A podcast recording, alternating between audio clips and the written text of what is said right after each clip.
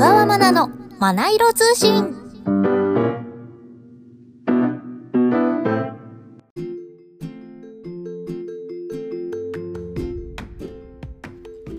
おはようございます。小川まなです。この配信は私小川まなが大好きな本をテーマにトークする5分番組です。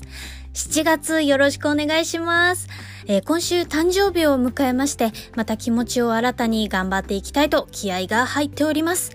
ということで、今日も行ってみましょう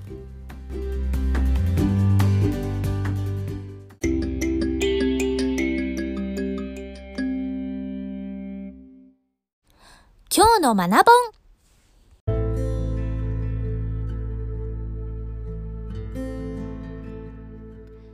今日ご紹介するのは、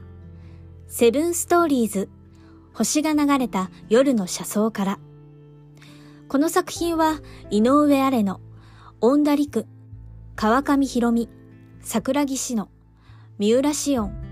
糸井重里、小山君堂、7人が紡ぐアンソロジー。九州を走る豪華寝台列車の七つ星を舞台に大切な誰かとの時間を描き出す。七つ星は調度品や食事、クルーのもてなしと全てが上質で非日常を味わう憧れの旅として知られる。この夢の列車ですれ違う夫婦、かけがえのない旧友、母と娘、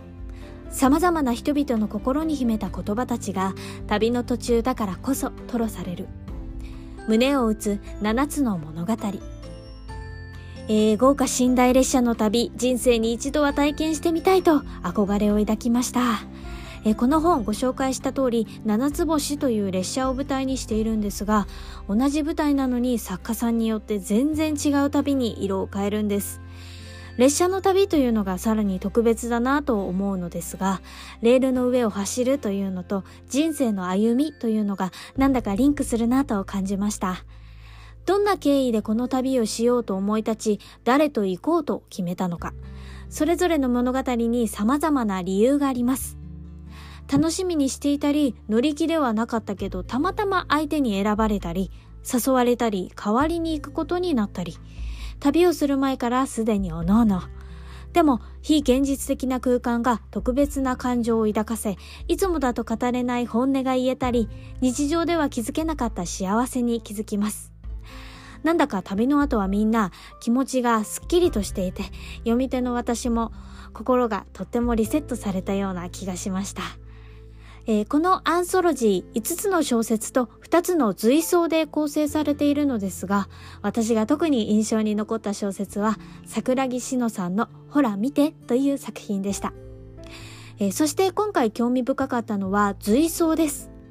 随想とは筆者自身の日記やメモのような役割で心に浮かんだままを書き留めた自分に向けた文章を言うらしいのですが、あ、エッセイともまた違うらしいです。えー小山君堂さんの旅する日本語という作品、とても好きでした。えー一つの言葉をテーマにして短めの詩のような文を綴っていて、それがいくつか優しいイラストとともに描かれています。素敵な言葉を知れたのと同時にもっと日本語の魅力を知りたいと思いました。一冊で様々な旅模様を体験できるセブンストーリーズ星が流れた夜の車窓からをご紹介しました。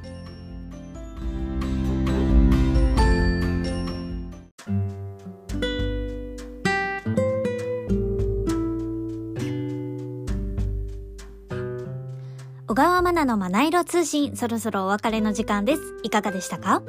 お知らせです。子供チャレンジ、島次郎コンサート2023夏、島次郎と森の機関車にまなお姉さんとしてゲスト出演中です。詳しくはホームページをご覧ください。その他のお知らせは小川まなの SNS を。それではまた木曜日に、今日も良い一日を